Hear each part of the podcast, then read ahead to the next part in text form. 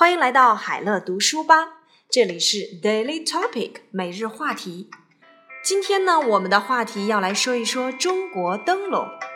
灯笼呢是中国传统的手工艺品，是中国的象征。它源于汉代，在唐宋时期最为繁盛。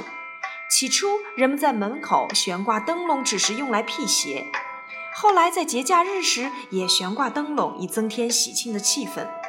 灯笼的样式很多。除了圆形和方形外，还有花、鸟、鱼的形状，通常以纸和丝绸为主要的原料。每年的元宵节，全国各地的人们会制作出漂亮的灯笼来欢庆节日。中国的象征，a symbol of China，a symbol of China，最为繁盛，peak，reach its peak or become the most prosperous。起初，originally or at the beginning，辟邪，drive away evil spirits，drive away evil spirits。在节假日时，on holidays and festivals，on holidays and festivals，增添喜庆的气氛，add joyous atmosphere，add joyous atmosphere。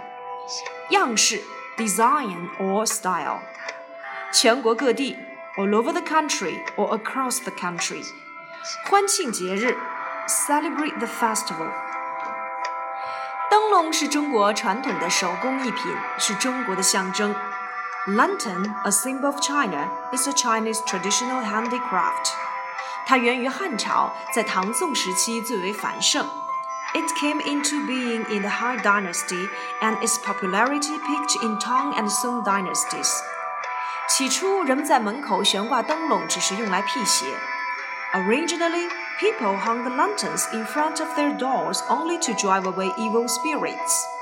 后来，在节假日时也悬挂灯笼，以增添喜庆的气氛。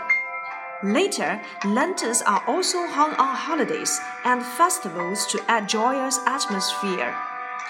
灯笼的样式很多，除了圆形和方形外，还有花鸟鱼的形状。通常以纸和丝绸为主要的制作原料。The designs of lanterns are various. Apart from round and square, the lanterns can be shaped into flowers, birds, and fish, and they are mainly made of paper and silk. 每年的元宵节，全国各地的人们会制作出漂亮的灯笼来欢庆节日。On lantern festivals, people all over the country make beautiful lanterns to celebrate the festival.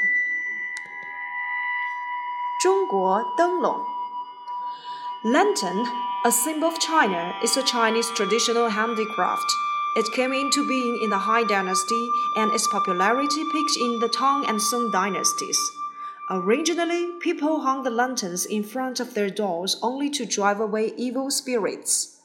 Later, lanterns are also hung on holidays and festivals to add joyous atmosphere. The designs of lanterns are various. Apart from round and square, the lanterns can be shaped into flowers, birds, and fish, and they are mainly made of paper and silk.